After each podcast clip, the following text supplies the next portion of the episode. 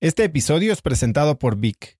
Si me conoces, sabes que soy un consumidor voraz de audiolibros y que he probado todo tipo de aplicaciones para seguir nutriendo mi mente mientras manejo o mientras corro o hago ejercicio, pero sin duda, por mucho, Vic es mi favorita. Con Vic puedes convertirte en una máquina de aprendizaje porque con solo 15 minutos al día puedes leer más de 12 libros al año. En Vic tienen más de 250 mil títulos y puedes escuchar resúmenes de bestsellers en menos de 15 minutos o libros completos, incluido mi libro Haz lo que importa, así como mis Vic originales como Cómo combatir el síndrome del impostor. Vic, por ser escucha de cracks, te regala 7 días de prueba y después contenido ilimitado por solo 167 pesos al mes en un pago anual de 1.999 pesos al suscribirte a Vic. Simplemente ve a cracks.la diagonal Vic. Vic se escribe B alta E E K.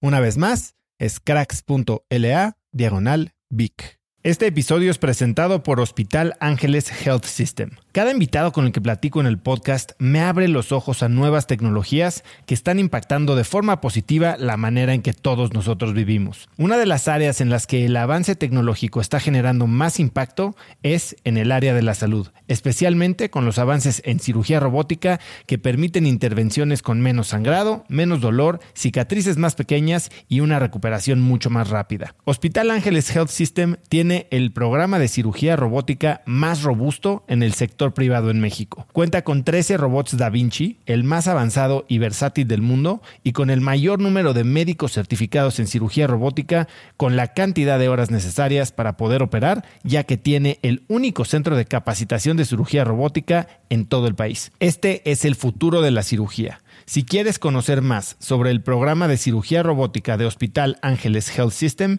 y ver el directorio de doctores, visita cracks.la diagonal ángeles. Una vez más, es cracks.la diagonal ángeles. Consulta a tu médico. Lo hecho está hecho y hay que corregir o hay que dejar ser. En el canto es muy obvio, no puedes deshacer una nota que ya hiciste. Y es parte de, lo que nos enseña el tiempo, ¿no? No me queda otra más que aprender de esos errores y, ser mucho más fuerte la próxima vez y no, no cometer errores. Tanto en la música como en la vida se nos dan muchas oportunidades. La vida es más larga de lo que creemos.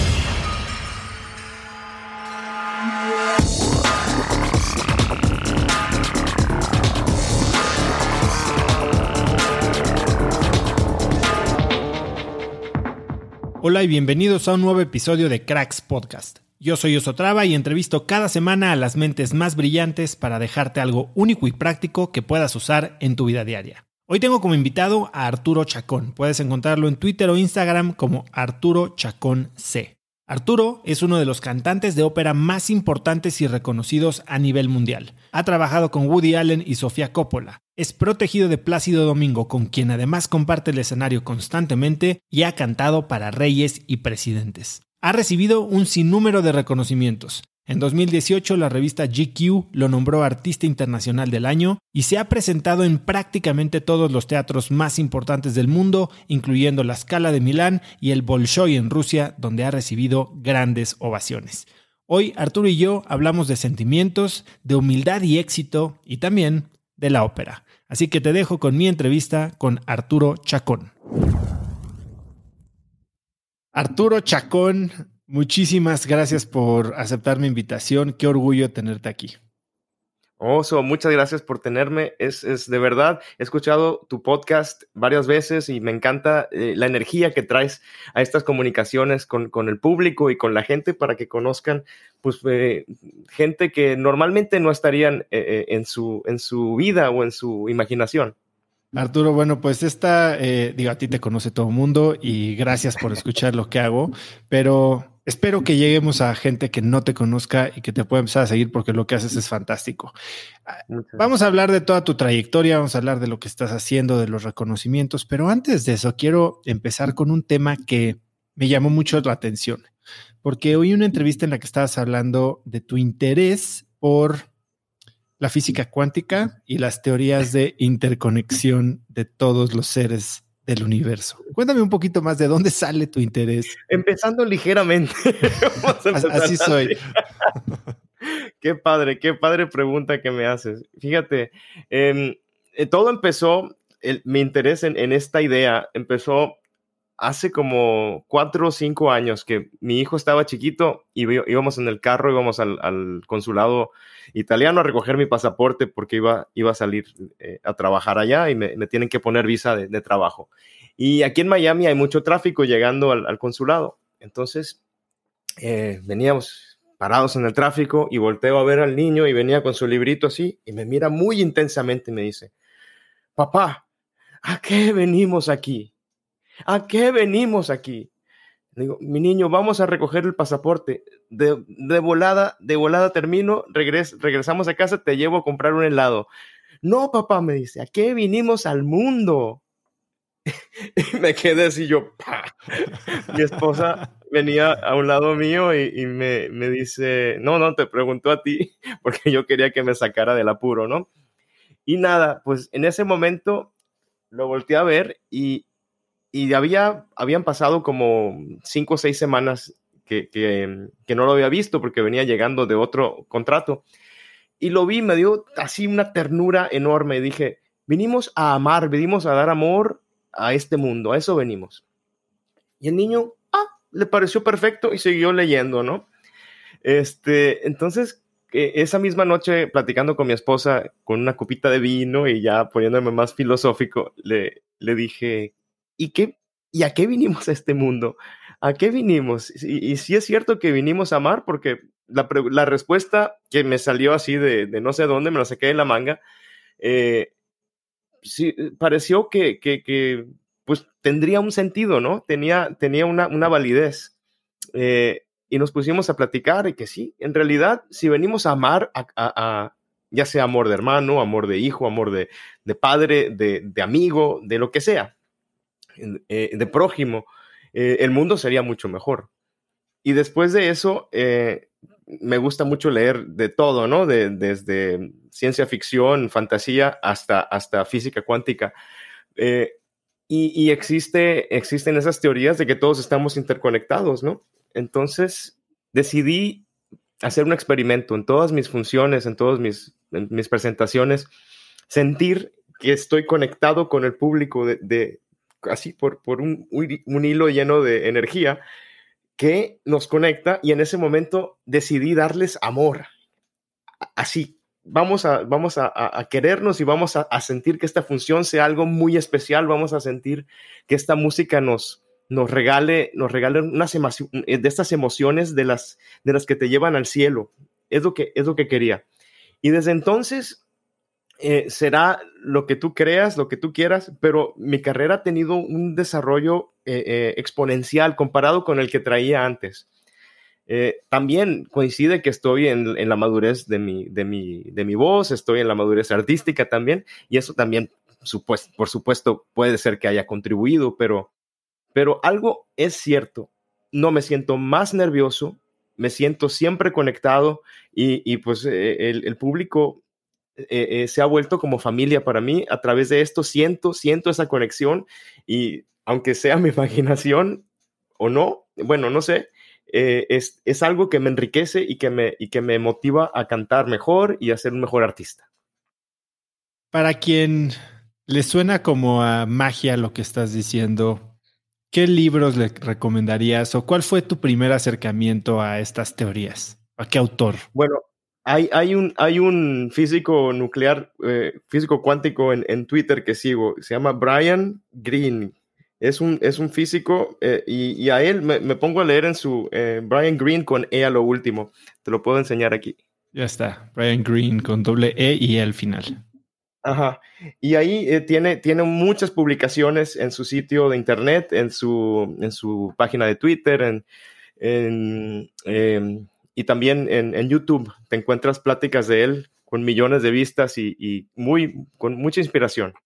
Ahora que lo dices, se me hace muy curioso porque yo hace unos años también me metí un poco más a este rollo, ¿no? Bueno, aprendí de este rollo y empecé a leer a Joe Dispensa y tomé ciertos cursos. Y quieras o no, mi vida cambió desde ese momento también. En el momento en el que siento que, que soy parte de algo más y que puedo hasta materializar pensamientos en, cierto, cierta manera, eh, la, cosa cambia y tal vez es autosugestión, tal vez no, pero si te funciona, oye, roll with it, ¿no? Sí, sí, sí. Mira, nos van a decir mafufos, pero hay algo muy cierto, hay algo muy cierto. en el querer y en el sentir está el, ser.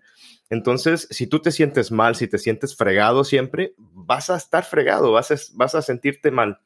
Eh, eh, y, bueno, es algo que, en lo que creo y, creo que puedo, puedo suscribirme a esta, a esta filosofía.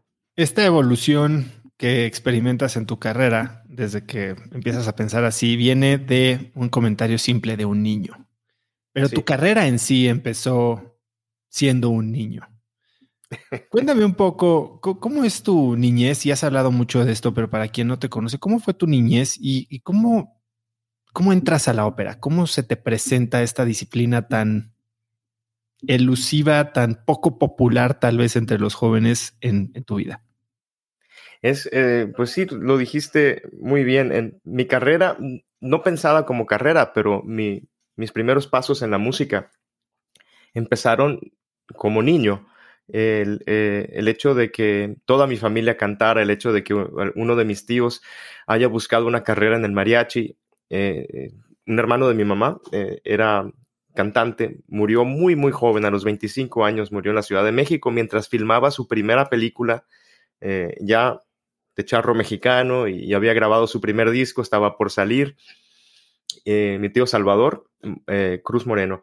Y, bueno, como él murió antes de que su disco saliera, el disco, las cajas de discos estaban en casa de mi abuela y mi abuelo me, regaló su guitarra, me regaló su traje de charro, porque sabía que yo cantaba, sabía, él tenía esa premonición de que yo iba a convertirme en cantante. Entonces, eh, me inspiró tanto mi tío, me aprendí de memoria todas sus canciones, eh, las cantaba todos los días con el LP que teníamos ahí y, creí, pensaba que, que todo mundo tenía esto de cantar, que solo necesitaban hacerlo y que iba a salir. Y que la gente que no cantaba era porque decidían no cantar. Es, eso era una de mis concepciones de niño. Eh, y, de esas cosas que, con el tiempo eh, eh, te imaginas que, que son normales. A los 14, 15 todavía me imaginaba que cualquier persona podía cantar. y, más que, que, reforzaba esta idea el hecho de que convencía a mis amigos de que cantaran, a pesar de que nunca habían cantado y ya ves si puedes cantar. y era coincidencia que pues también tenían ese don de poder cantar muchos de ellos.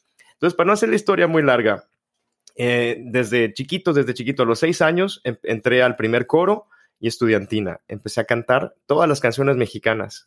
Em, poco a poquito los maestros, el maestro de, la estudiantina me, ponía a hacer los pequeños eh, solistas, los, los, las frases de, solista en, en, las canciones, en los festivales. Y y, nada, se volvió algo muy natural, nunca me dio pena, nunca me dio vergüenza cantar. Y, eso e, es una de las gran ventajas que, que, me han llevado a donde estoy ahorita, porque todavía a estas alturas muchos de mis colegas profesionales y muy famosos sienten esa ansiedad de cantar en frente de la gente. Entonces, bueno, eso, eso ya, ya queda a un lado. a los seis años entré al coro, a los, eh, por ahí a los 14 Em, me empezó a cambiar la voz y yo imitaba muy bien a Vicente Fernández, imitaba muy bien a Javier Solís, a Jorge Negrete, poco a poquito lo empecé a imitar y, pues en todas las fiestas tenía que ser mi party trick y tenía que cantar las de Vicente, sobre todo, que eran las más populares. Y, nada, eh, un poco a poquito eh, me fui a juntar con los mariachis de, de Hermosillo, que se volvieron mis amigos y mis hermanos, que todavía hasta la actualidad, cuando voy a hacer un concierto por allá, eh, en, ¿qué será? Cuatro de cada cinco conciertos me acompañan los mismos mariachis con los que cantaba de chamaco. Así que eh, eh, se, fue, se fue convirtiendo en, en, un hobby que poco a poquito mi mamá no estaba tan de acuerdo con este hobby porque también, no sé si tú eres también de los que le gusta salir con el mariachi de vez en cuando y que conlleva que no es café y se toma. pues las cervecitas y, la, fiesta. Eh, a mi mamá no le gustaba mucho e-, ese aspecto, entonces me, me hizo una cita con un maestro de canto. Me dijo, si quieres seguir cantando con tus mariachis, con tus amigos, vas a tener que tomar disciplina. Y me, me hizo una cita con un maestro de canto de ópera. Y yo le dije, mamá, pero yo ya sé cantar y, la ópera es para viejitos. Le dije, no, no, me interesa. ¿Vas o vas? Pues, pues voy. este, nada, pues pasaron 15 minutos de que esperaba a, que terminara la clase que estaba pasando y yo estaba así, con los ojos cuadrados, encantado escuchando lo que estaba haciendo el alumno antes que yo. ¿Qué era lo que, ¿Qué era lo que te llegó tanto que fuera tan diferente a lo que ya habías experimentado? Mira, en el mariachi tú, escuchas el ay, ay, ay, ay, todo eso que lo hemos escuchado toda la vida. Pero de repente yo estaba escuchando eh, gente que estaba eh, eh, accesando, es palabra accesando, sí, ¿verdad? Estaba utilizando partes de su voz que yo nunca había escuchado en vivo en una persona, lo había visto en la televisión cuando salía alguien, ¡Ah! algo así, que, que hacía alguien así. y, ¿cómo, ¿cómo, es posible que hayan subido así para cantar esa nota como mariachi? Me costaría un chorro, ¿me entiendes?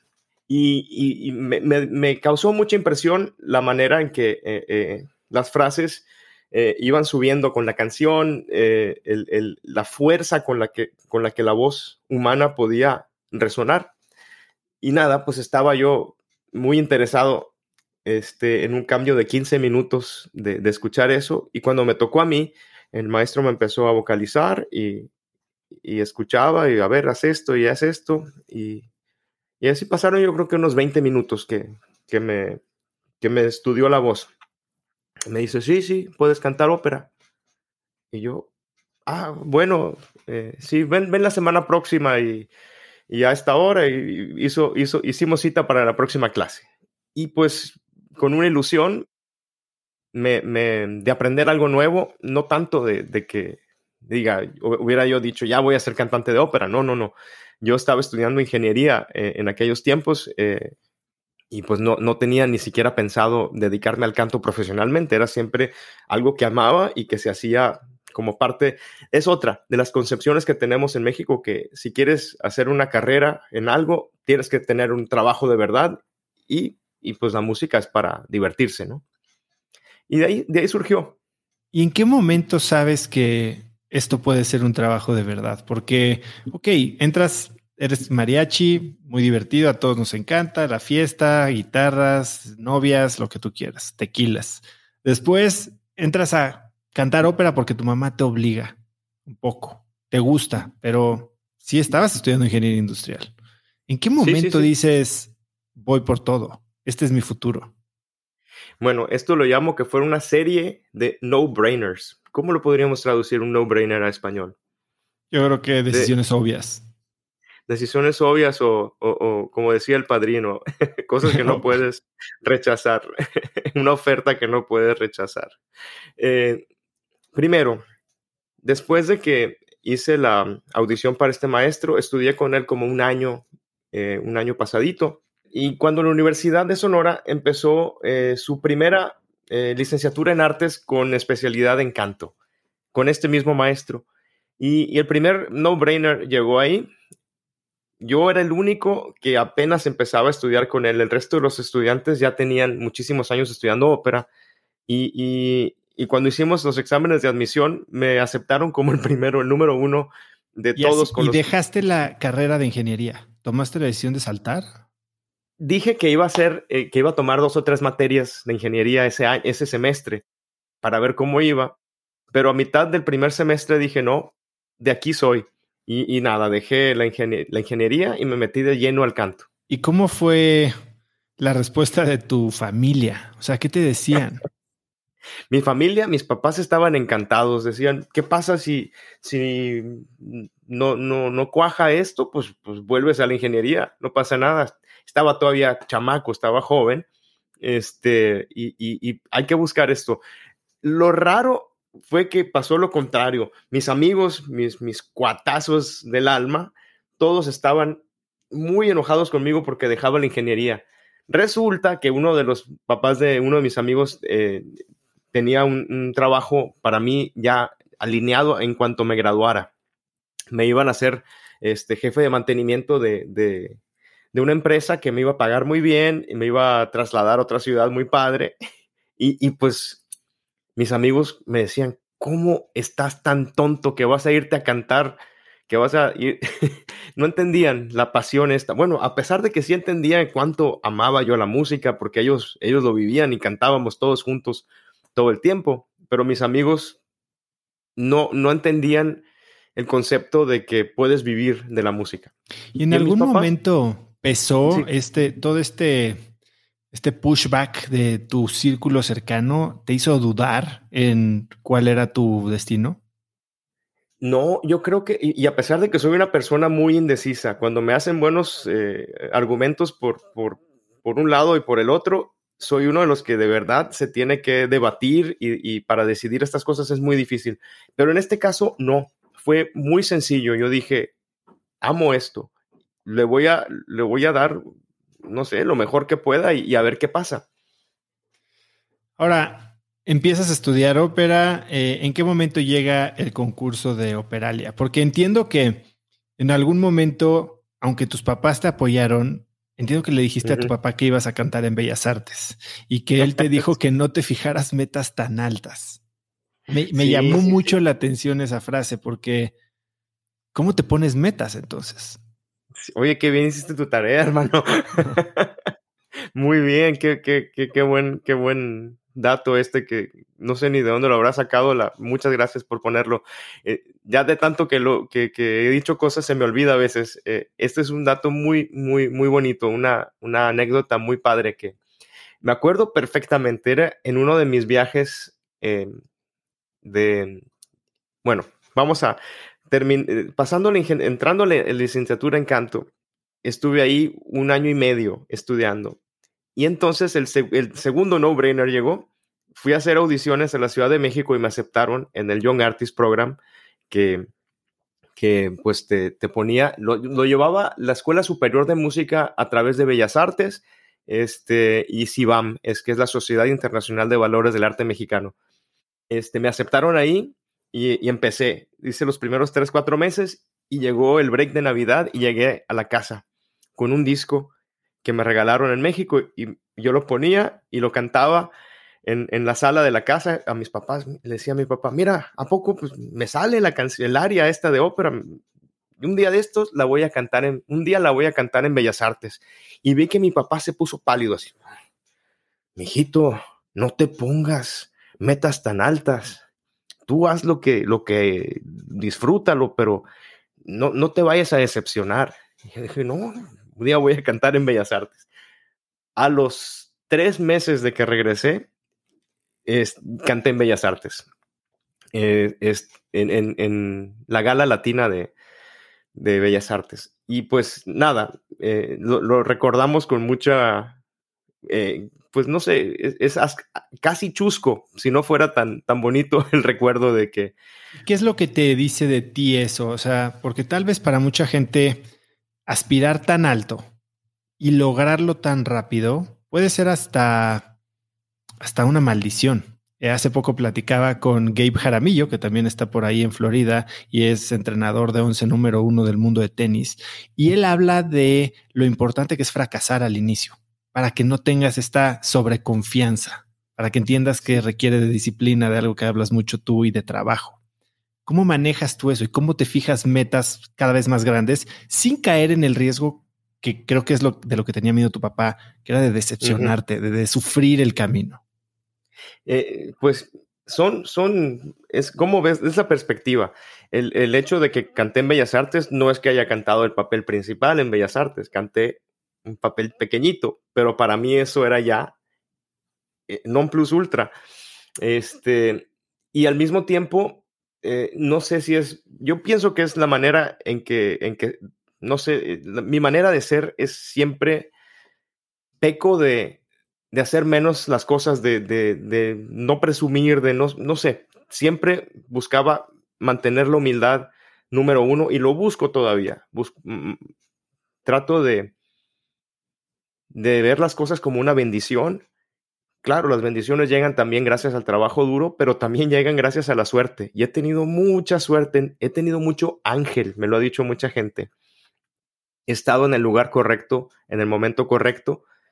Y si bien es cierto, he tomado eh, el, toro por los cuernos muchas veces y, he, tomado decisiones de, salvar funciones, por ejemplo, cuando, cuando todo el mundo hubiera dicho que no, incluso muchos dijeron que no, y cuando llega, eh, eh, me, preguntan a mí si puedo hacer algo por salvar una función que alguien se enfermó, siempre digo que sí, siempre me lanzo a las cosas más difíciles, a los retos más difíciles.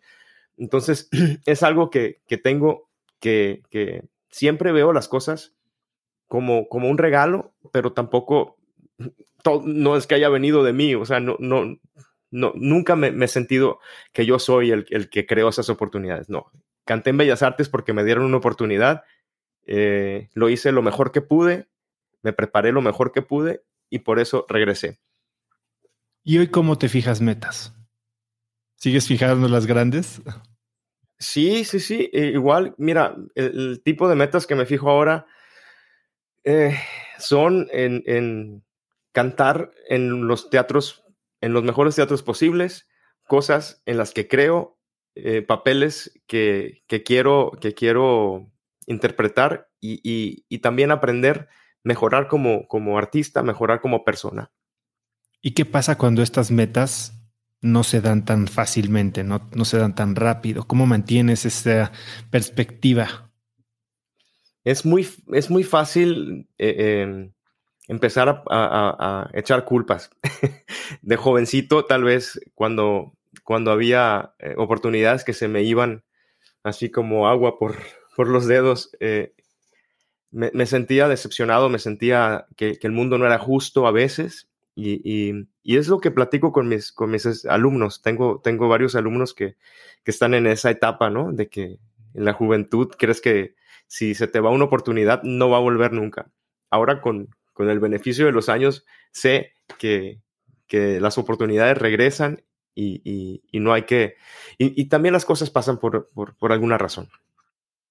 Pero, pero sí, en, realidad la, manera en que, en que tomo estas decisiones, en la que voy, voy hacia adelante, es, es siempre habiendo aprendido algo de estos, de estos fracasos, y, también acordándome con poquita vergüenza de las, de las decisiones que, tomé, que, tal vez, o, también de los sentimientos que tuve. No, sé si te pasa a ti, que, miras, ay, qué tonto, ¿por qué hice esto? Pero bueno, eh, aprendes y, aprendes a, saber que el, mundo sigue dando vueltas y que, y que las oportunidades van a seguir llegando. Cuéntame de alguno de estos fracasos que tal vez temprano en tu carrera en el momento en el que sucedieron o en el momento en que tomaste una decisión incorrecta te hicieron sentir que estabas tirándolo todo a la basura y que ahora, años después, te hacen, te hacen entender qué era lo que tenía que haber pasado? Por ejemplo, ah, en el 2003, por ahí, me, aceptaron en un concurso en Alemania. Me ah, hice la audición y, me aceptaron directamente a finales. Me dijeron, eh, nos gustó tanto como cantaste que, que no necesitas venir a hacer las dos preliminares. Vas a, vas a entrar directamente a la final. Y yo tenía contratado un papelito así de chiquito en una compañía de ópera en Estados Unidos. Les dije, por favor, déjenme salir para ir al, concurso este. El premio era, de aquel entonces, eh, eran creo 20 mil euros que me, que me hubieran caído muy, muy, muy bien. Y pues no, olvídate, las noches en vela, este, yo creo que una que otra lagrimita salió por ahí. Este, por, no me dejaron salir, no me dejaron salir del contrato y, me quedé a hacer el contrato porque, bueno, ya lo había firmado y esa era mi responsabilidad. Eh, ¿Y qué pasa? Uno hubiera ganado. Si me hubiera ganado esos 20 mil euros, no me acuerdo si eran por ahí, pero era por ahí. Me hubieran caído muy bien, pero me los hubiera gastado en en, dos años, como está la vida. Pero te digo, ¿qué pasó de ese papelito que hice en Houston? Ese papelito tan chiquito que hice se convirtió en cinco, seis, siete papeles más se convirtió en papeles que estoy cantando todavía con esta compañía y que, y que bueno, es como eh, la, vieja historia de, del que dicen, enséñale un, dale un pescado a un hombre, va a comer por un día, enséñale a pescar y va a comer toda su vida. Pues eso fue, estoy comiendo toda mi vida gracias a ese papelito que canté, esa relación que hice con esa compañía y que, por ejemplo. Y haber honrado ese contrato. Sí, de haber honrado ese contrato y, y bueno, eh, no haber, eh, no haber seguido porque también tenemos a muchos diablitos que nos dan consejos. Tú vete, tú vete, me decían algunos colegas. No, eh, rompe el contrato, ¿qué van a hacer? Cualquiera puede cantar ese papel, pero este concurso. Total que eh, eh, por haber escuchado a mis buenos angelitos y no a los diablitos, esa fue la, la recompensa. Sigamos con concursos y hablabas de oportunidades, ¿no? Me, me interesa mucho saber cómo empezó tu relación con Plácido Domingo. Y, y bueno, después tengo una pregunta que me intriga mucho que quiero hacerte, pero cuéntame un poco cómo empieza tu relación con Plácido Domingo. Pues muy, muy interesante. El, en octubre del año 2000 eh, vino el maestro a cantar al, Palacio de Bellas Artes. E, eso estaba muy cercano al, a que había yo ganado el concurso Carlo Morelli en la Ciudad de México en Bellas Artes y también estaba muy cercano a, a que había cantado con, con esta asociación que, que, invitaba al maestro a Bellas Artes. Entonces, estaban contentos con mi trabajo y me, me, dieron la gran oportunidad de abrir el concierto, de ser el primero que cantara algo en, en Bellas Artes como solista antes de que entrara a cantar el maestro. Entonces, este honor tan grande que tuve, estaba yo también de, de esas que estaba sin dormir por, por, noches antes de esto. El maestro Domingo llegaba ya el mismo día o el día antes del, concierto, porque él tiene tanta experiencia que no necesitaba ensayar. Nosotros ensayábamos, ensayábamos y, nada, llegó el día y ¿qué pasa? El, yo no lo había visto al maestro. Eh, estaba yo cantando mi, área enfrente del público en Bellas Artes, muy concentrado y en una de las respiraciones eh, interludios musicales volteo y está el maestro Domingo ahí y así moviendo las manitas como dirigiendo la orquesta, ¿no? Eh, disfrutando la música. No, me, dio casi el soponcio ahí, eh, viéndolo ahí, escuchándome cantar, ¿no? Y bueno, sí, siguió el área, terminé de cantar, saludé al público, los aplausos y me toca salir por donde él va a entrar. Lo veo, maestro, eh, me dice, cuando termine el concierto, te quiero decir un par de cositas. Eh, bravo, muy, muchas felicidades. Y yo, no, no te imaginas la emoción, ¿no? Total, eso fue en el año 2000. Ah, terminó el concierto y, y, bueno, lo fui a buscar como él me lo pidió. Ahí, platicando con él por primera vez, eh, me dice, bueno, siéntate, por favor. Yo estaba cantando barítono. No sé si estés familiarizado con las voces de. Ahorita quiero que entremos un poco a eso. Eh, porque sí, sí quiero que ignorantes como yo sobre las tesituras tengamos una, una clasecita privada contigo. Ya estás, ya estás. Nada, pues estaba cantando la, la, la cuerda de barítono, que es otra clasificación de cantantes. Y me dice, Arturo, yo eh, me dijo, ¿cómo te llamas? Justo antes de decirme Arturo, porque no sabía mi nombre. Arturo Chacón, Arturo, ah, el nombre de mi abuelo, no se me va a olvidar nunca, me dijo así. Y me dice, bueno, Arturo, te tengo que decir, eh, tú no eres barítono, tú eres tenor. Y yo, bueno, maestro, muchas gracias. Espérate. Eh, mira, busca, busca cambiar a tenor y cuando hayas logrado cambiar a tenor, ven a cantar para mí, porque tu voz me recuerda mucho a mi voz cuando yo tenía tu edad, porque yo también empecé como barítono, me dice. Me, así, pelo, eh, eh, eh, la piel de gallina, se me pararon los pelos así de la emoción, todo. era uno de los sueños más grandes conocer a este hombre y más que, que me dijera, tu voz me recuerda a mi voz cuando yo tenía tu edad. Todo eso que, que uno soñaba que podría pasar, estaba pasando. Casi me pellizcaba y, para ver si, si, era cierto.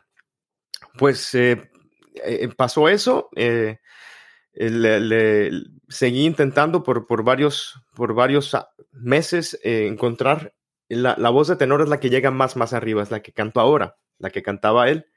Y, y pues es, tenía razón, por supuesto, el gran Plácido Domingo tenía razón.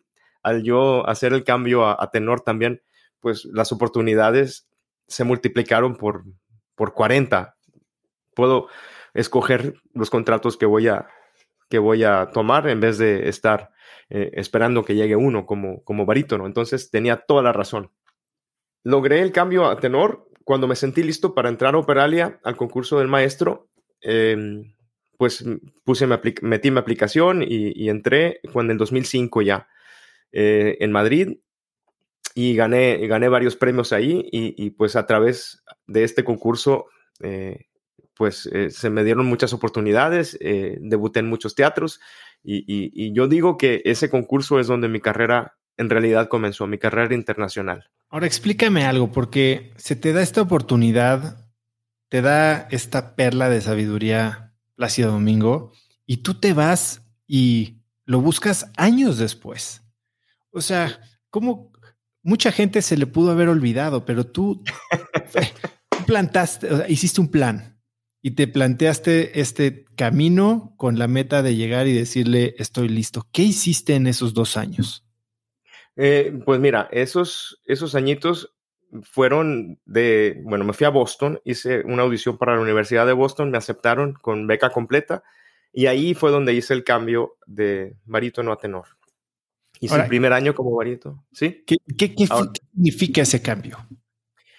Pues mira, el, el barítono es una voz mm, muy, muy robusta, una voz muy, muy varonil, una voz que los que hablan así. y, en la ópera son los que cantan el papel del hermano, del malo o del esposo, del esposo mayor. Y son los que cantan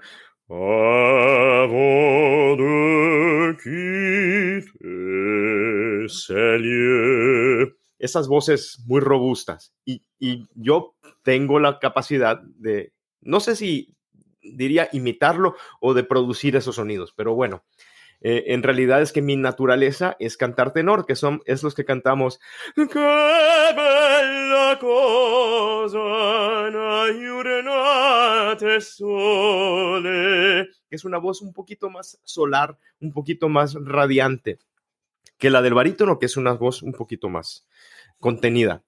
Eh, es muy difícil eh, hacer este cambio porque para un tenor, aparte de, esa, de, ese sonido solar, tenemos que llegar a las notas agudas más difíciles, que por ejemplo es el do de pecho, que, muchos eh, nos mantiene despiertos en la noche porque son notas que, que pueden destruir tu carrera en una noche. pueden, pueden hacértelas me reír en una noche de, de que alguien esté filmando y que salga un gallo y ya. Ese es cuando sale el gallo. Si te había oído decir y te preguntaban, tú vas al do y cómo piensas si voy al do y yo qué es ir al do. Entonces es eso, es tomar ese riesgo de que te salga un gallo. Sí, sí, de hecho en, en, en Facebook em, hace poquito canté en Barcelona, en, en, diciembre canté la Traviata en Barcelona eh, y hay un do opcional en, en, la en el primer acto, un do opcional que decidí hacerlo en mi última función. Eh, y, lo hice y salió. Y uno de los directores que, que, está en el teatro desde los años 60 me escribió un mensaje en Facebook larguísimo diciendo, no había nadie cantado este do en este teatro. Es un teatro que hace ópera constantemente, el Liceo de Barcelona.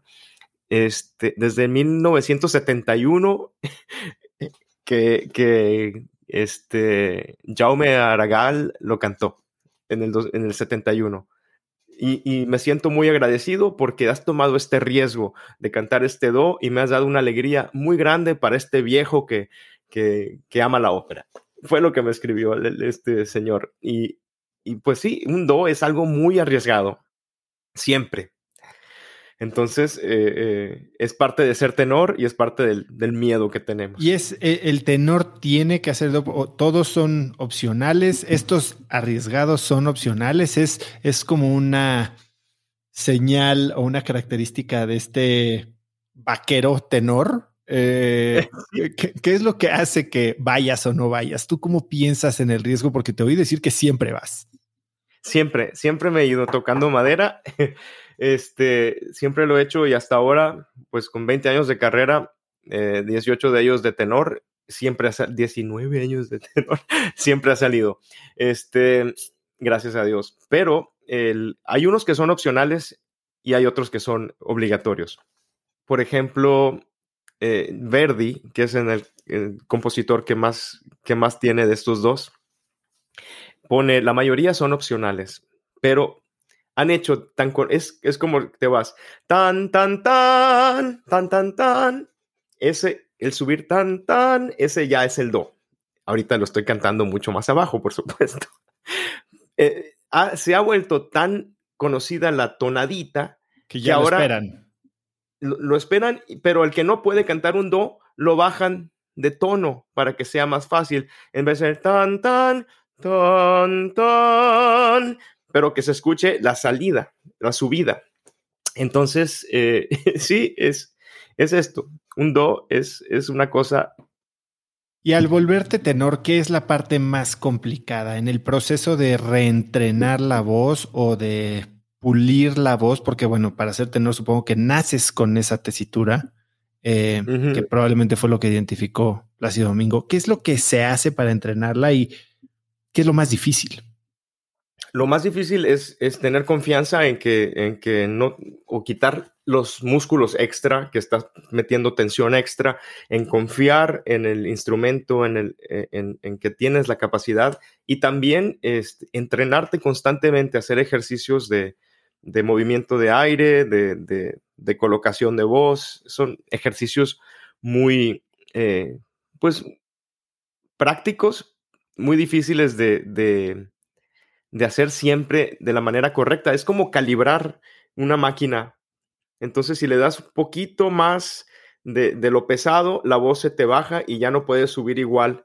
O si le das demasiado de lo ligero, la voz eh, eh, se te sube demasiado. Es, es, un calibrar constantemente mientras estás cantando. Cuando se te abrió este mundo o esta posibilidad de volverte tenor, ¿qué fue lo que más te emocionaba? fuera de, que hay más chamba, ¿no? no, las mejores tonadas, las mejores canciones, digamos, eh, que en, ópera les llamamos arias. Las mejores arias son siempre para el tenor. Eh, aparte de que eres el héroe, aparte que eres el guapo, aparte que eres el, más aplaudido, pues es, es eso. Es, me da una gran emoción, pero al mismo tiempo ese síndrome de, ¿cómo se llama en inglés? Eh, síndrome de impostor.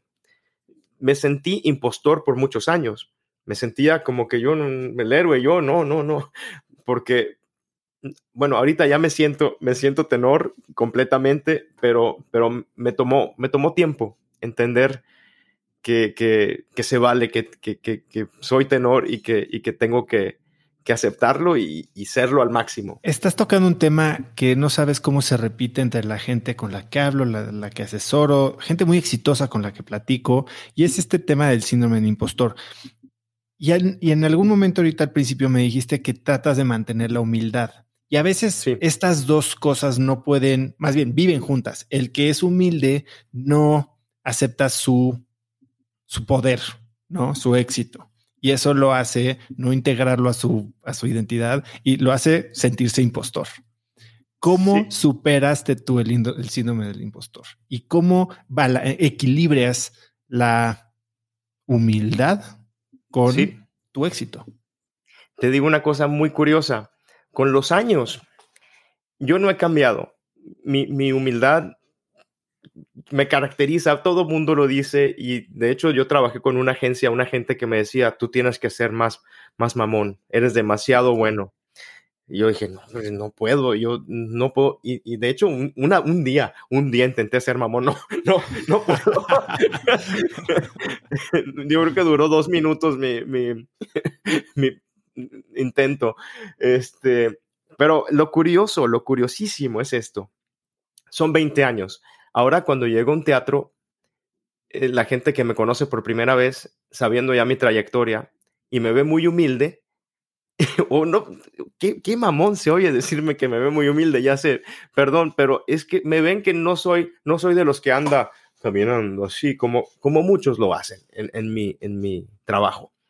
Soy una persona que saluda a todo mundo y lo, lo hace de corazón y pienso en realidad que todos somos iguales y que todos merecemos un trato digno y respetuoso. Hasta ahí. Voy al teatro y, y soy así como he sido toda mi vida pero la gente que apenas me conoce, me, me doy cuenta que se dan cuenta de mi humildad, pero al, al contrario que como era antes, me veían como menos, me ven como más, porque ya saben mi trayectoria, ya saben quién soy, y dice, ah, es humilde porque es Arturo Chacón, o, o, porque ya cantó aquí y aquí y acá, o es humilde porque eh, eh, eh, es, el, es el cantante. Ya se puede dar el lujo de ser humilde. De ser humilde, ya no tiene que ser mamón. Y es algo que por fin puedo descansar y no sé si contribuyó al no sentirme impostor, pero el momento que, por ejemplo, eh, me di cuenta, yo creo que hace como 10 años, que todos los demás que estaban cantando los mismos papeles que yo, o batallaban más que yo para cantarlos, o tenían menos éxito que yo al cantarlos. Dije, ah, pues si ellos son y yo los veo como que ya llegaron, tengo que aceptarme de que yo también llegué y disfrutar esto también. Y, por supuesto, saber mis limitaciones, saber que tengo que seguir trabajando y estudiando, pero tampoco hacerme menos, porque sí, hacerte menos te causa, te causa no solo psicológicamente, pero también físicamente hacerte chiquito, ¿me entiendes? Tú tienes que hacerte grande, disfrutar la vida y, y, y qué más quisiera que todo el mundo se hiciera grande en su, en su, en su ser.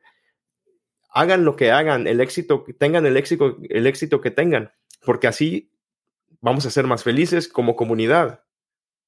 Ya hay menos gente que te está tratando, tratando de, de clavar un puñal en la espalda, ¿no? Jalarte para abajo.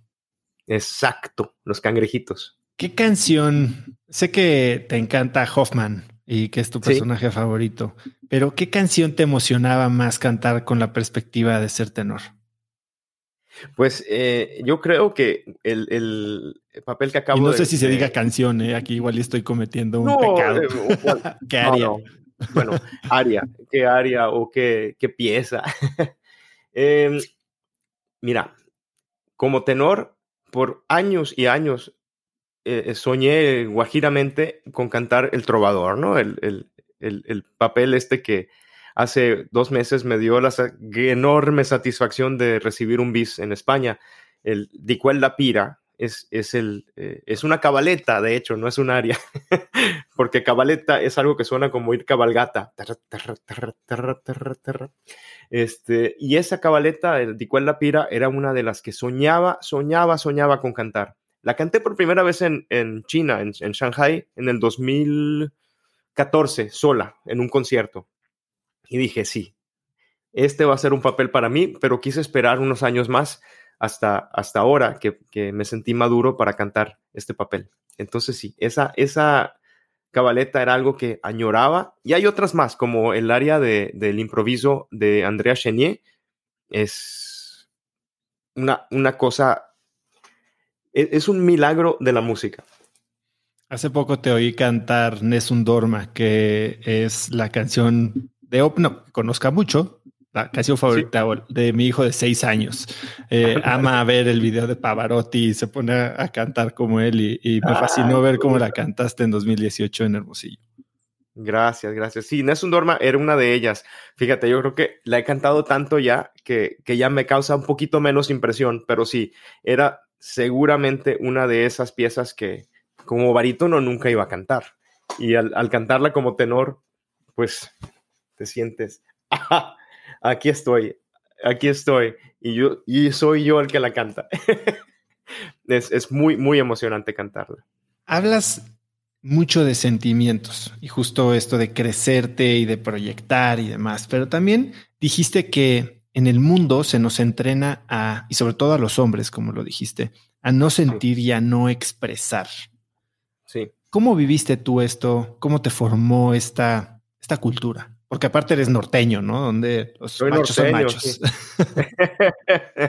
Deja tú.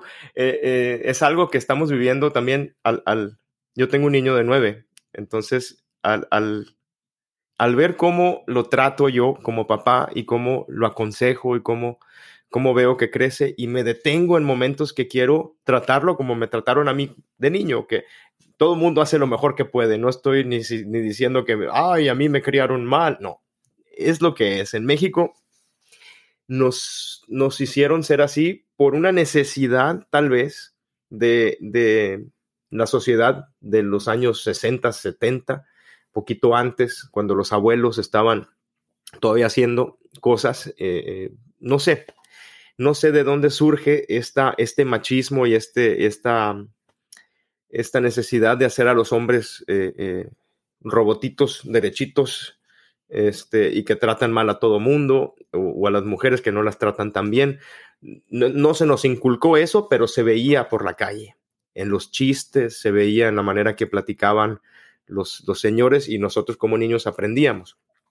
Entonces, no me quiero salir mucho por la tangente, pero te quiero eh, decir que como, como niño, yo crecí, yo tengo eh, eh, el déficit, déficit, de atención, hiperactividad. Yo fui uno de los primeros que de, niño lo, pues la, me llevaron al psicólogo porque era demasiado, era como, como, como pelotita para arriba y para abajo. Ah, es hiperactivo, es hiperactivo. Ah, bueno, ah, es por eso. Como hiperactivo, también todos mis sentimientos explotaban eh, multiplicados por 10 o 20. Entonces, se me, se me enseñó a, no, no, y sentía una tristeza y era, ¡guau! sentía una alegría y era demasiada. Eh, al canalizar todo eso, al, al, bueno, al ser negado la, la oportunidad de expresar todo eso, no me quedó otra más que expresar a través de la música. A través de la música, de repente, sí se podía. Me dejaban, este, cantaba con toda la emoción y, y les gustaba y nadie me regañaba. Entonces, por ahí se fue para mí y con los años descubrí que esa fue mi salvación.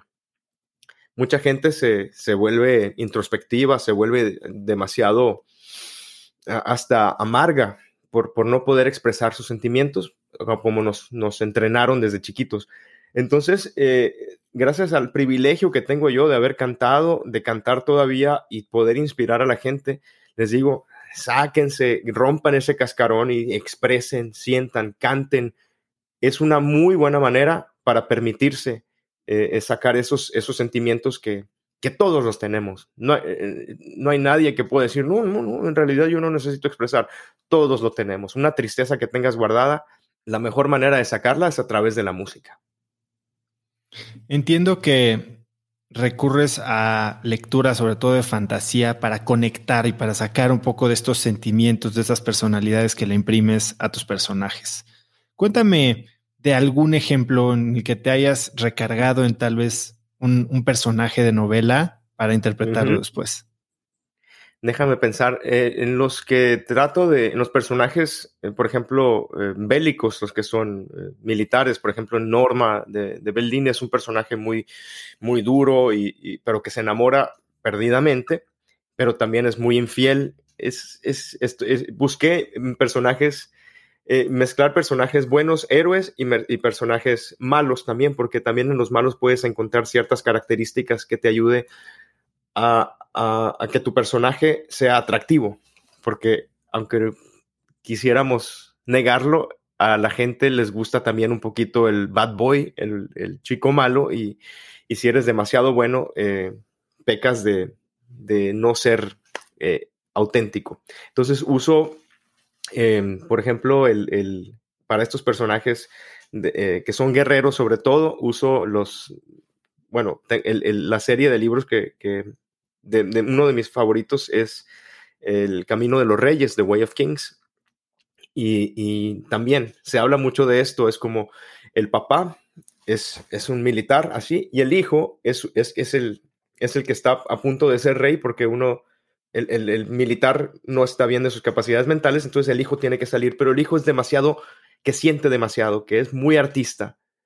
Entonces, eh, trato de, poner esa contradicción, el, unir los dos personajes, de ser este héroe también muy militar, pero que siente tanto y que de repente se puede abrir eh, el alma para, para demostrarla a, la que ama o, al público para quejarse de un, de un dolor. Y en escena te ha dirigido gente como Plácido Domingo, te ha dirigido Woody Allen y Sofía Coppola. Eh, sí.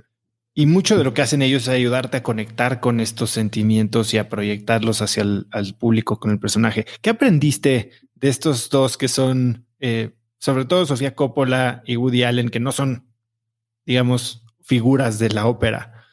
No, sí, sí. Es muy interesante la manera en que ellos se acercan a algo que no conocen tan bien como uno.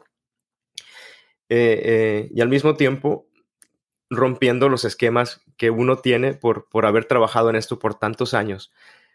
¿Cómo te lo explico? En la ópera, desde el primer día de mi clase de actuación, nos decían, en la ópera, si vas a entregar una flor, se hace de la siguiente manera. Y se levanta la mano y se hace un arco, porque el público en la última fila no lo va a ver.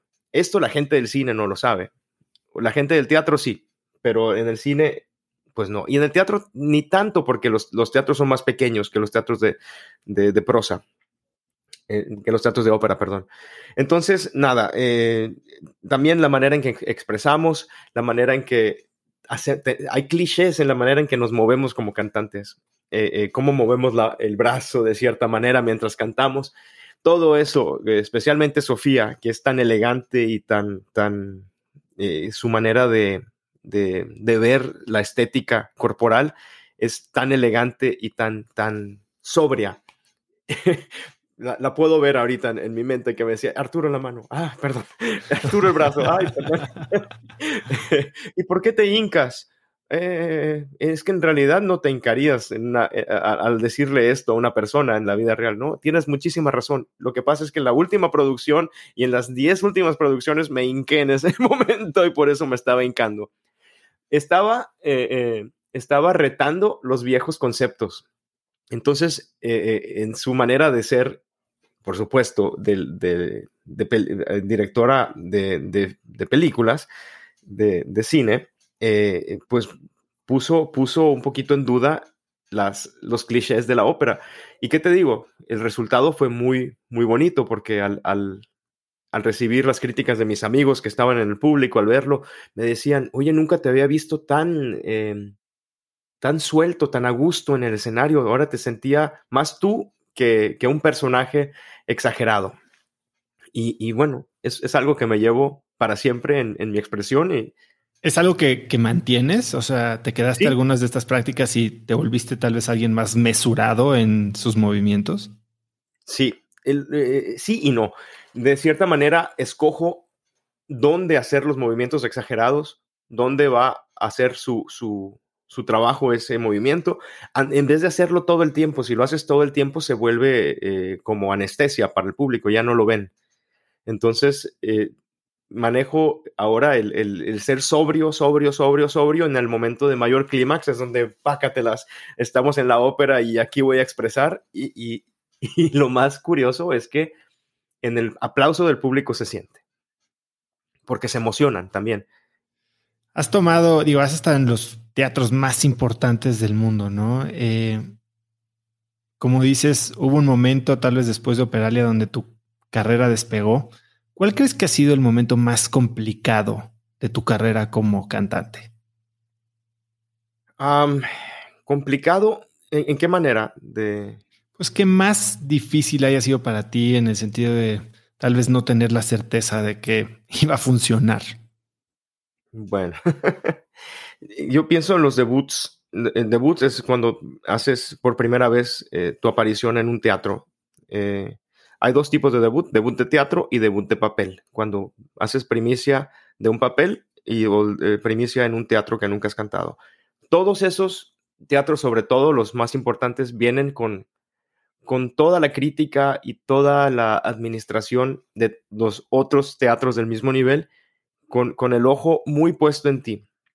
Entonces, eh, eh, por ejemplo, en mi debut en La Scala, em, hubo, hubo muchísimos teatros atentos a lo que iba a pasar Y, bueno, sabía que esto iba a pasar, Era un, fue un momento de, mucha, de mucha tensión, es un papel muy difícil los cuentos de Hoffman, eh, eh, entonces me, decidí no sentir esa presión, sino no, no dejar que, que, eso se convierta en la razón de, mi personaje. Quise que mi personaje se convierta en la razón de que me van a aceptar en, sus teatros. Y, fue así. Eh, decidí no sentir, no sentir nervios. En todos eh, los dos meses de que tuvimos de ensayos, eh, no sentí esos nervios.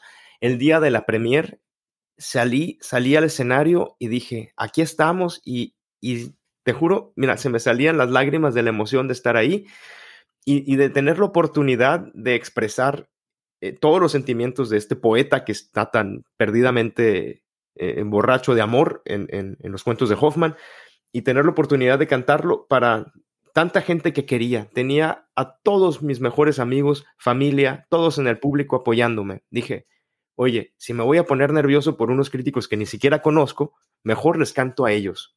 Y eso fue lo que me ayudó en este momento. Hace un momento dijiste que ahora en España te reconocieron con un bis y es el segundo de tu carrera. ¿Qué es eso? Un bis es em, cuando el público ha disfrutado o le ha gustado tanto una, una un área que has cantado, una, una pieza, que el público puede, puede ser también un dueto, ¿no? Sucede a veces en duetos.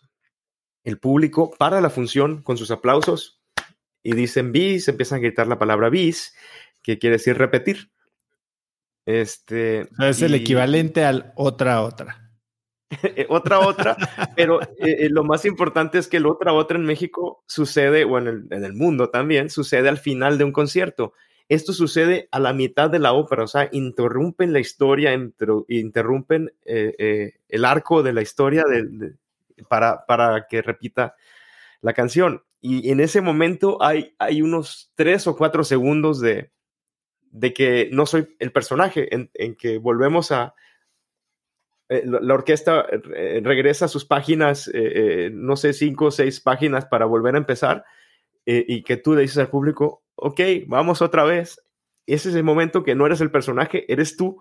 Y, y es, es, es, muy mágico. En estas dos veces que me ha pasado, me he sentido muy privilegiado, me he sentido muy, eh, eh, muy honrado de, ser parte de eso.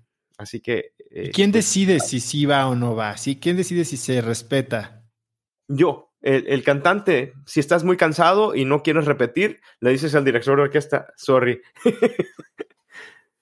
okay. y, no va. Este, pero siempre el director te hace, con la manita te hace, sí, y tú le haces, sí. Y es parte cuando le dices al público gracias, y vuelve a empezar y te vuelves a meter al personaje y en teoría, después que terminas la segunda vez, continúa la obra, ya sin, sin interrupción. Dices que cuando estás en el escenario tienes este sentimiento que, era lo que sentías cuando soñabas de chico que volabas. Es este estado de flow. ¿Cómo te metes en el estado de flow? ¿Cuáles son los rituales que tienes antes de entrar al escenario? Mm, eh, practico meditación antes de entrar al escenario. ¿Con alguna eh, aplicación o...? No, eh, de hecho, cuando empecé a practicarlo, no había apps de esto todavía. Esto fue, empecé a meditar en el 2009. y si había, yo no tenía iPhone todavía. este, empecé, me encontré en YouTube un, canal de, meditación y, me lo aprendí de memoria de tanto que lo hice y lo hacía la noche antes de la función y lo hacía em, dos horas antes de la función. Eh, y ahora, antes duraba, ¿qué será? 25 minutos. Lo reduje a, a, 10 minutos. Ahorita lo puedo hacer, me puedo concentrar en todo en 5 minutos. ¿Y qué es lo que haces en estos 5 minutos? Me concentro tanto, me imagino que tengo una, una, vela prendida enfrente de mí y todo, todos los sentimientos, todos los sentimientos, todos los pensamientos que no sean de lo que voy a hacer, van y se queman ahí. Empiezo y me veo en el escenario, me veo entrando. En la ópera, no sé si tú lo sepas o si el público lo sepa, tenemos meses de ensayo practicando exactamente los movimientos escénicos, de dónde va a venir el otro personaje, cómo le vamos a dar la mano, dónde va a estar escondido el dinero que le vamos a pagar al, al chofer, todo eso. Eh, está practicado y está memorizado. En, en muchos casos de nervios pasa muy, muy, muy a menudo en el escenario que a la gente se le olvida por, por nervios, cositas eh, de, interacción, de que el director te pidió que, que tomaras ah, con dos manos al, al, de, la, de, la, cara, que le dijeras, te amo, por ejemplo. Eh, son cosas pequeños detalles que pueden marcar tu regreso a trabajar en ese teatro, sí o no. Entonces, por nervios a veces que, estás a punto de cantar una nota muy difícil y tienes que tomar eh, eh, con dos manos a la persona y no lo haces. Entonces, con esta meditación yo digo, ok, vas a tragar saliva en este momento porque la vez pasada acuérdate que que tenías demasiada saliva y te pusiste nervioso porque tenías que cantar esta nota muy difícil y luego tenías que ir corriendo y coger a esta persona en el justo momento este. Total, lo, lo medito, preparo el número de pasos que voy a dar, todo lo visualizo. Y, una vez que salgo al escenario, todo fluye, todo fluye, es como, es como, es como volar.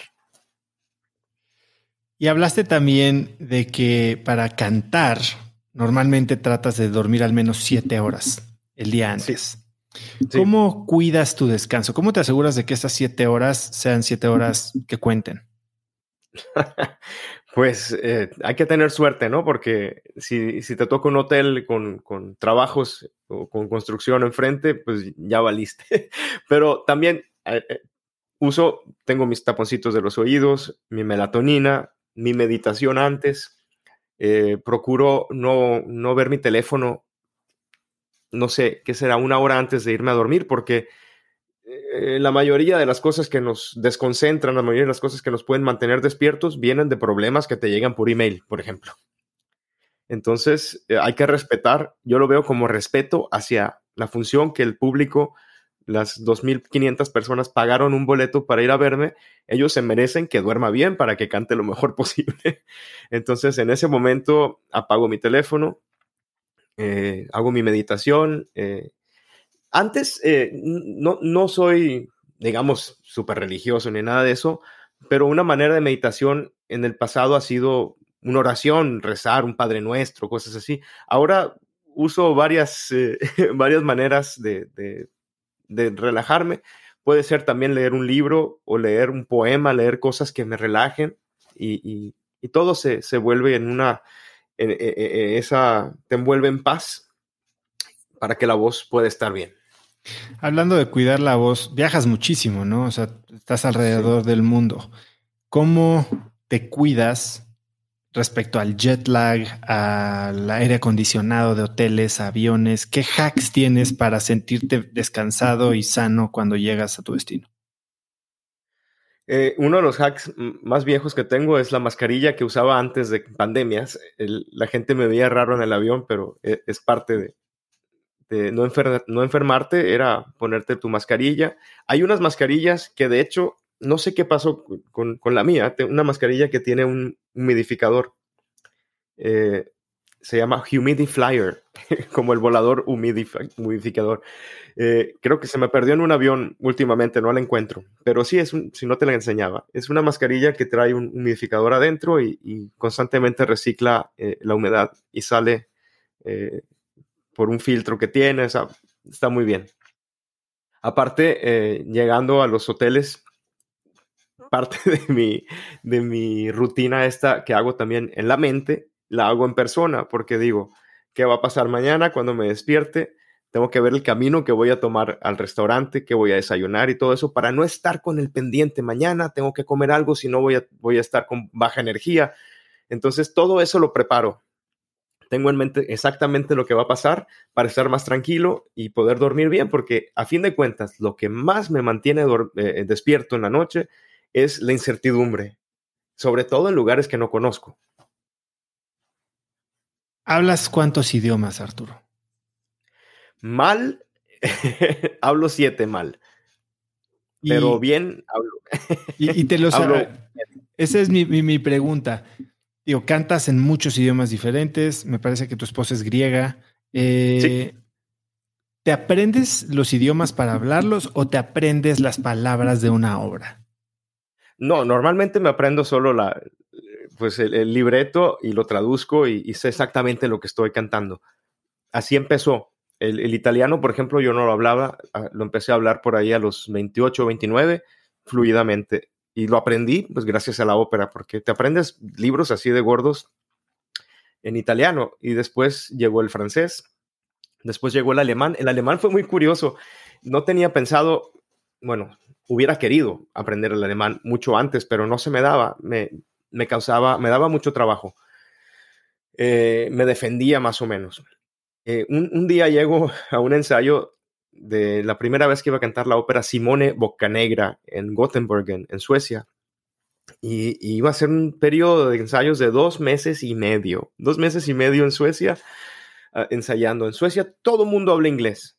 Todo mundo habla inglés. Llegué al teatro y el director de la ópera, el director de la escena, era un alemán que no hablaba más que alemán. Todos los suecos hablan también alemán. Entonces yo era el único que no le entendía. Entonces yo por los gestos que hacía empecé a, seguir. Por ahí como a las tres o cuatro semanas le empecé a entender por alguna razón. y, ahora, eh, bueno, después de dos meses y medio eh, eh, de, de escuchar alemán ocho horas al día, todos los días, y que no, no me daba, ¿cómo se dice? Consuelo. Este amigo me hablaba, y, y, y así. Y yo, y mis colegas tan amables, tengo que decir al principio, ellos, que te vayas por favor a la izquierda y entres por el túnel que está por allá. ah, ok. Pero bueno, así aprendí el alemán y, y, doy gracias a Dios por esta oportunidad, que normalmente no lo hubiera aprendido. Hay una frase que dijiste en relación a cómo evaluamos o cómo vivimos nuestros errores, que es cantamos al emitir y no al escuchar, en el sentido de que no puedes corregir una nota que ya cantaste, no puedes arreglar algo que ya pasó. ¿Cómo piensas en tu vida en general sobre esto?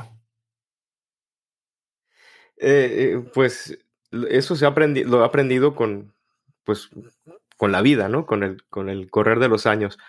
Eh, eh, es muy cierto que podemos hacer, pedir perdón, podemos, podemos eh, corregir algunos errores que has hecho en, en, algún, en algún documento, pero, pero siempre el, el, lo hecho está hecho y hay que corregir o hay que dejar ser.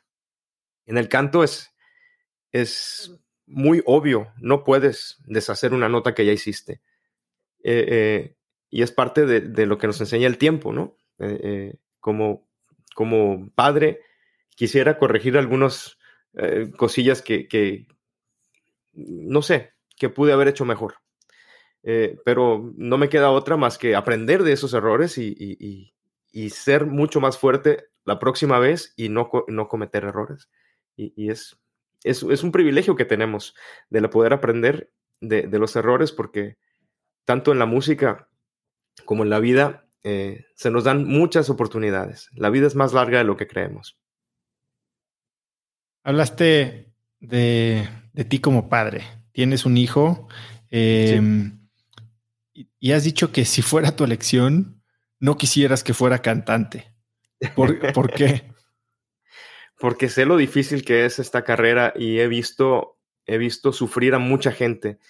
Me siento muy afortunado de la situación en la que, en la que me encuentro como, como ser humano, con, mi esposa, que es una gran, gran colega en, en la vida, es, es, una compañera excepcional que, que, entiende mi trabajo, entiende mi personalidad, que incluso antes de que yo me dé cuenta de cosas que están por suceder, ella llega y me, me ayuda a entenderlas. Entonces, yo debo mucho, mucho de lo que tengo en, mi carrera y en mi vida a, la gente que me rodea. Y hay muchos cantantes que no lo han tenido. Es una carrera, me imagino que casi todas las carreras van a ser parecidas, que tienes eh, eh, muchos, no, ¿cómo se puede decir? Trampas en las que puedes caer. Pero en el canto he visto eh, mucho suicidio, he, he, visto mucha, muchos colegas eh, que, se, que se han ido por el camino de, del abuso de alguna droga o, o, de otra cosa, ¿no? Eh, que, que, es porque es en realidad muy, muy demandante mentalmente y físicamente. Entonces, creo que si alguien me hubiera descrito lo que iba a pasar en mi vida, yo o no les hubiera creído o, hubiera pensado, a mí no me va a pasar, pero ¿qué crees que sí me pasó? Y, si no fuera por la gente que me rodea, que mi equipo, mis padres, mi esposa, mi hijo también, em, no sé si lo hubiera logrado tan bien como lo logré. Y, y, hay gente que no es tan afortunada. Entonces no quisiera que mi hijo corriera ese riesgo. Es una carrera muy triste, muy solitaria, como, como no sé si te lo dije, pero 11 meses del año, que cuando no hay pandemia estoy viajando. Eh, eh, y luego llegas después de un viaje de 14 horas, te bajas del avión y te suben a un escenario y cantas enfrente de 2.500 personas cosas tan demandantes a estas cuerdas vocales que son del tamaño del, más chiquitas que de, lo largo que esto, ¿no? Es, es algo muy, muy difícil. Entonces, si es lo que quiere hacer, por supuesto que lo sea, pero a veces eh, eh, secretamente eh, ruego porque no sea. Hablas de la importancia de tu círculo cercano, ¿no? Del rol que han jugado tus mentores en apoyarte en momentos difíciles, en ahorrarte errores, en darte guía.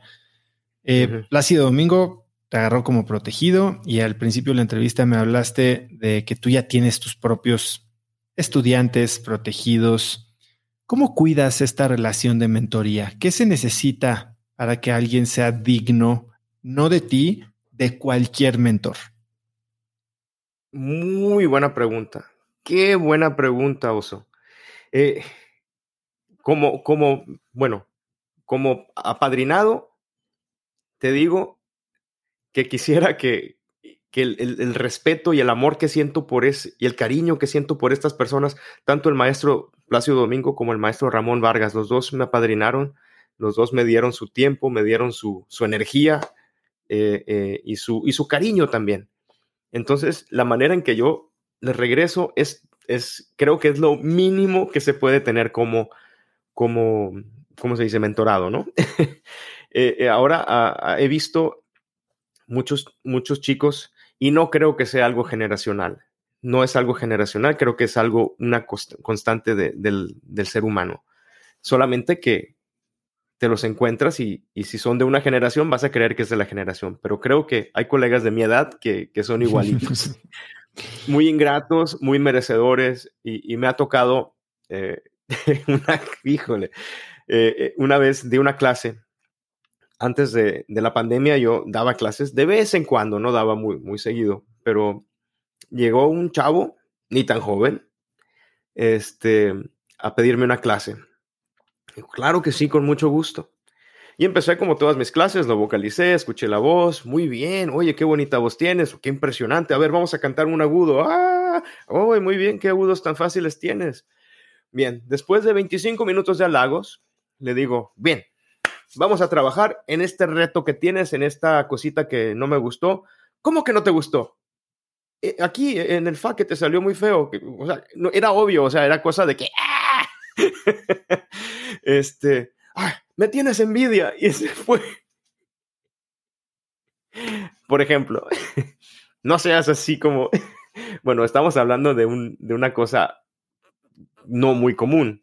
Hay, hay errores más sutiles en, en, el, en el potencialmente, eh, en el estudiante potencial, ¿no? En el que vas a, ayudar o a padrinar. Hay, hay gente que, que se siente muy merecedora, que empieza a abusar de, la confianza, del tiempo, eh, o también a, no sé, a, hablar mal mm, de ti o de otros y que luego te regresan esas cosas. Siempre hay que ser muy, muy mensch, como dicen en Yiddish. Eso, muy, muy derechito y muy, aunque te cueste, aunque quieras ser chismosito para quedarle bien a alguien, no, hay que ser súper derecho. Y, es uno de los errores más difíciles con, la juventud, con, los que estás queriendo ayudar. Por suerte tengo, tengo de mis alumnos, la, gran mayoría son, así, son muy respetuosos del tiempo, de, respetuosos del trabajo y, también de la posición de, no digo mi posición como maestro, pero la posición de que les estoy dando con todo mi cariño y con toda mi buena fe la experiencia que he aprendido con tantos años. Llevamos ya más de un año de pandemia en la que, bueno, los teatros cerraron, dejaste de viajar, pero no dejaste de cantar. ¿Cómo viviste la pandemia tú como cantante, como tenor? El, ayer justo platicaba con mi esposa porque salió en, los recuerdos de Facebook uno de los conciertos, uno de, las, de los videos que subimos, que fue un año, fue hace un año. Y le dije, yo creo que si ahorita tratara de hacerlos otra vez, no puedo me aprendía siete, ocho canciones para cada concierto y las tocaba con la guitarra y las cantaba en vivo sin, sin filtro. Eh, eh, y, y, así lo fuimos viviendo. Le dije, no creo que podría hacerlo. Y me dijo ella, yo creo que tú lo necesitabas, esto. Tú necesitabas hacer esto para no darte cuenta de la situación tan difícil que estabas pasando, que estábamos pasando como, como artistas.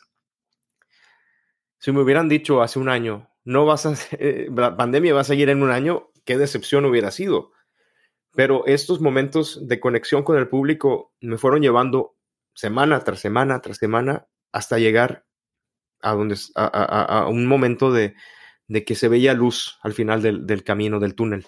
Eh, eh, estos conciertos que hice llegaron a ser más de 40 Tuvimos en total más de 4 millones de espectadores en Facebook y en Instagram y todo, en Twitter y todo esto. pero lo más hermoso fueron los casi 90 mil mensajes que nos llegaron. Todos, todos menos uno que, estaba medio lado. Todos, todos menos uno. Estamos hablando de 90 mil mensajes.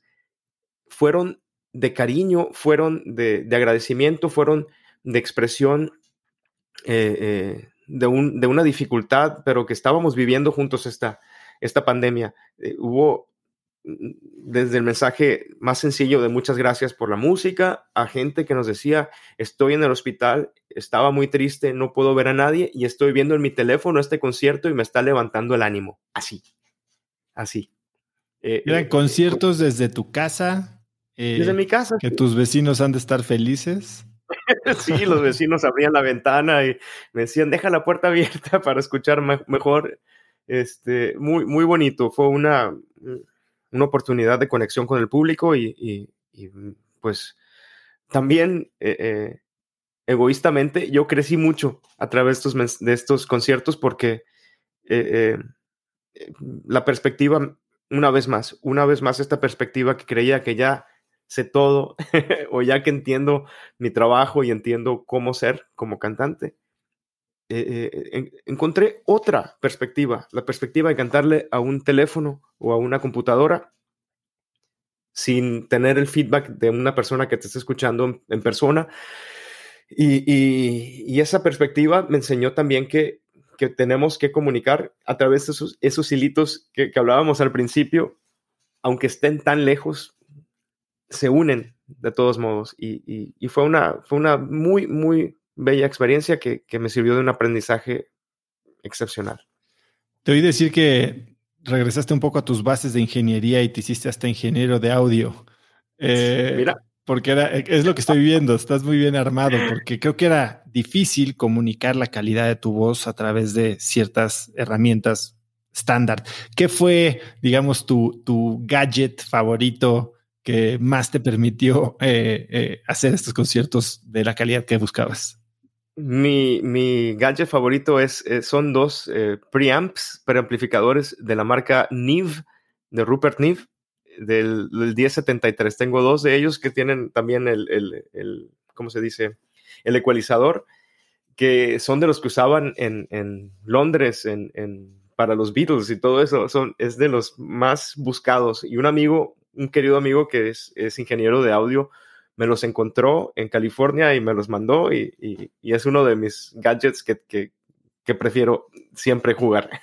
¿Y qué micrófono estás usando ahorita? Ahorita esto es, un Rode, un Rode eh, normal, pero tengo, tengo Newmans que los, los cuido como oro molido. tengo, tengo un Violet eh, Amethyst, una ametista de, Violet. esta marca, creo que son polacos o son latvios, que son una cosa preciosa. Tienen, eh, captan el sonido como si fuera, no sé, Elvis Presley.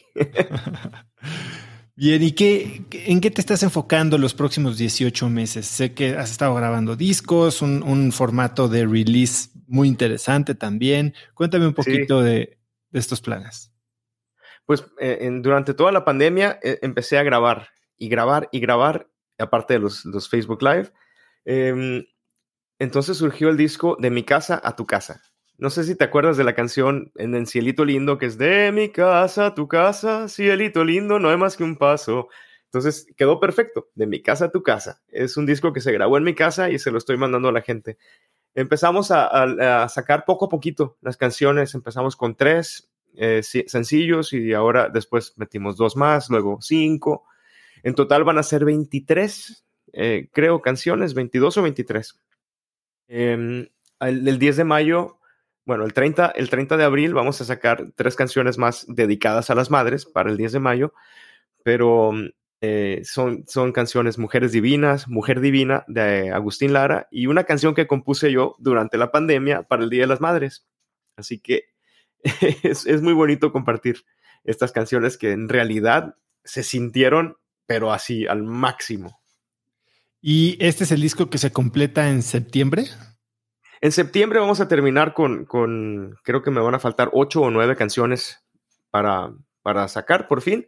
Y se completa el disco y lo vamos a, consolidar en este disco de veintitantas canciones. En septiembre, que va a salir para el mes patrio con México lindo y querido, con este, Las Mañanitas, va a salir La eh, Malagueña y muchas, muchas más. Si alguien quiere recibir estos releases, ¿lo, lo puede escuchar en Spotify? ¿Dónde están disponibles? Sí, en todas las plataformas digitales. Tengo un link, de hecho, en, todas mis redes sociales. En, Facebook soy Arturo Chacón Cruz, en Instagram Arturo Chacón C y en Twitter Arturo Chacón C. Y ahí en mi biografía siempre está el link para escucharlo. Si escuchas Deezer o Spotify o Apple Music o Tidal o Tidal, como se diga, todas este, están ahí. A ver, yo quiero, tengo una pregunta. Tú seguramente tienes un oído muy refinado. ¿Escuchas la diferencia entre Tidal y Spotify? No, pero sí escucho la diferencia entre otra que empieza con A y Spotify. ok. Em, antes de dejarte ir, que sé que ya me comí un poquito más de tu tiempo, Arturo, y muchas gracias por el tiempo. Em, has dicho que la ópera es una oportunidad para volver a ser humanos. ¿Qué significa ser humanos? Mira, el ser humano como hablando antropológicamente solamente, la primera persona que cantó fue por un gran sentimiento. Suelo pensar que es un pensamiento, un, sentimiento de, de, mucha tristeza, que nació de un sollozo, de un de algo así, y que de ahí salió de un gemido y se volvió una canción que poco a poquito empezó. O también pudo haber sido que de una gran alegría, ¿no? Que, que de una risa haya surgido ese canto. ¿Qué, qué tenemos en la mente? Tenemos en la mente, eh, eh, no sabemos cómo funciona, pero algo que sí es cierto es que tengo la experiencia que en, muchísimos años de lo que hago esto, de que escucha en el público, que hay ciertas cosas, cuando escucho una voz humana que canta una cierta nota, me causa una impresión enorme, a veces hasta las lágrimas.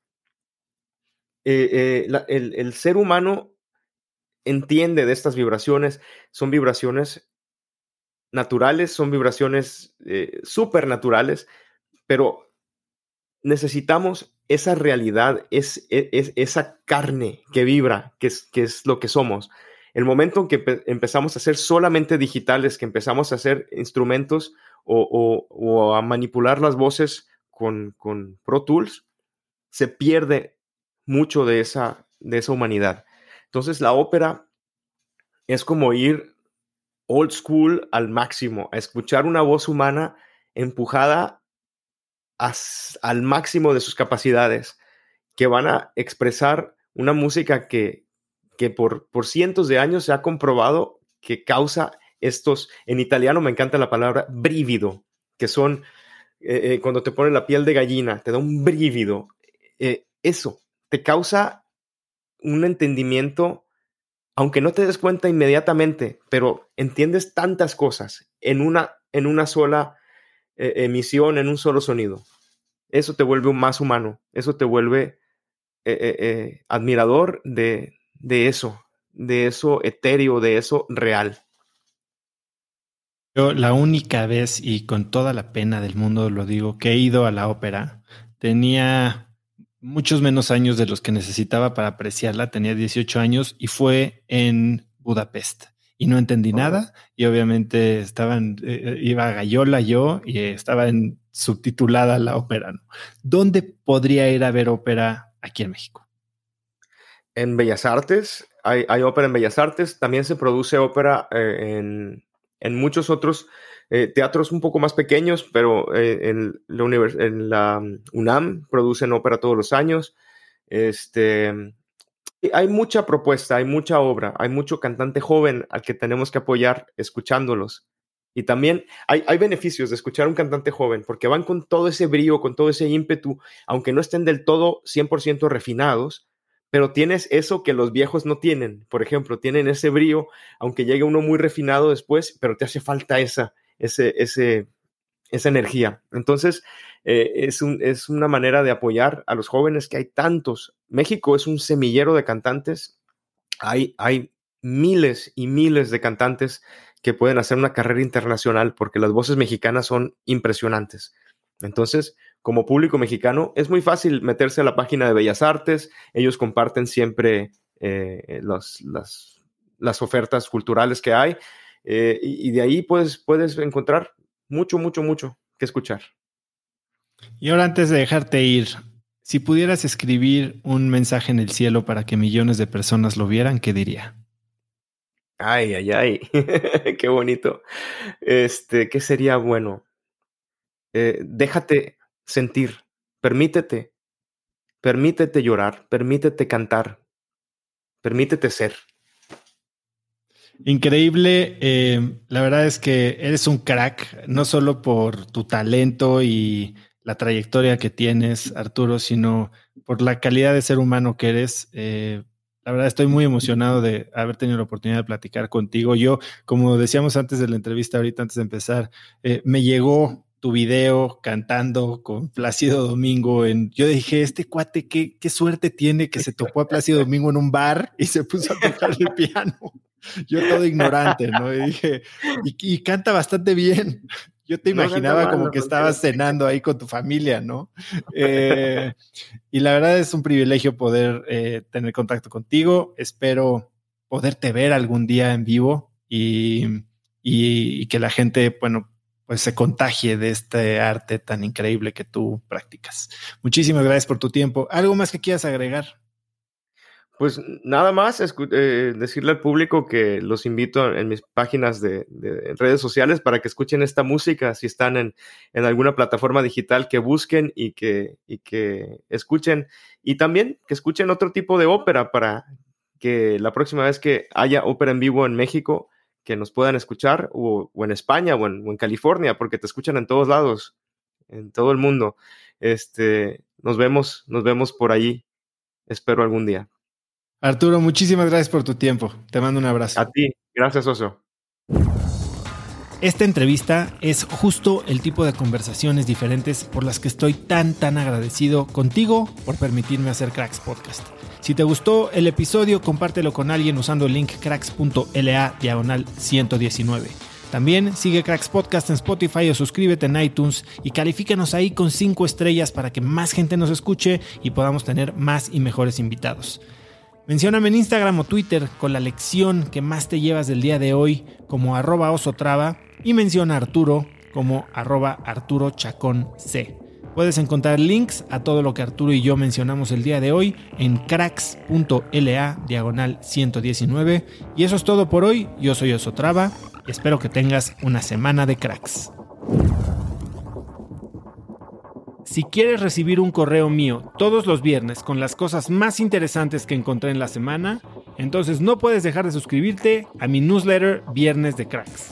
Viernes de Cracks es un correo muy corto con 5 tips, hacks, recomendaciones de documentales, libros, apps, artículos o cosas que me recomiendan y que creo que pueden hacer mejor tu fin de semana o ayudarte a empezar una buena conversación. Son muchos miles de personas las que ya lo reciben cada semana. Y si quieres recibirla tú también, puedes ir a cracks.la diagonal viernes y muy pronto estará en tu inbox. Este episodio es presentado por Vic. Si me conoces, sabes que soy un consumidor voraz de audiolibros y que he probado todo tipo de aplicaciones para seguir nutriendo mi mente mientras manejo o mientras corro o hago ejercicio, pero sin duda, por mucho, Vic es mi favorita.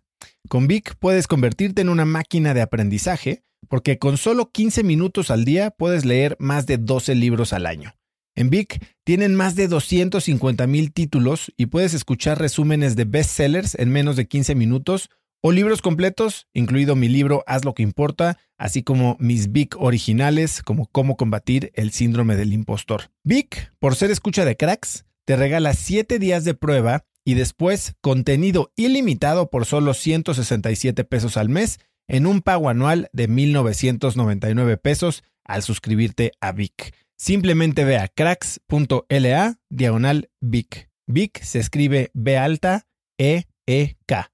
Una vez más, es cracks.la diagonal Vic. Este episodio es presentado por Hospital Ángeles Health System. Cada invitado con el que platico en el podcast me abre los ojos a nuevas tecnologías que están impactando de forma positiva la manera en que todos nosotros vivimos. Una de las áreas en las que el avance tecnológico está generando más impacto es en el área de la salud, especialmente con los avances en cirugía robótica que permiten intervenciones con menos sangrado, menos dolor, cicatrices más pequeñas y una recuperación mucho más rápida. Hospital Ángeles Health System tiene el programa de cirugía robótica más robusto en el privado en México. Cuenta con 13 robots Da Vinci, el más avanzado y versátil del mundo, y con el mayor número de médicos certificados en cirugía robótica, con la cantidad de horas necesarias para poder operar, ya que tiene el único centro de capacitación de cirugía robótica en todo el país. Este es el futuro de la cirugía. Si quieres conocer más sobre el programa de cirugía robótica de Hospital Ángeles Health System y ver el directorio de doctores, visita cracks.la diagonal ángeles. Una vez más, es cracks.la diagonal ángeles. Consulta a tu médico.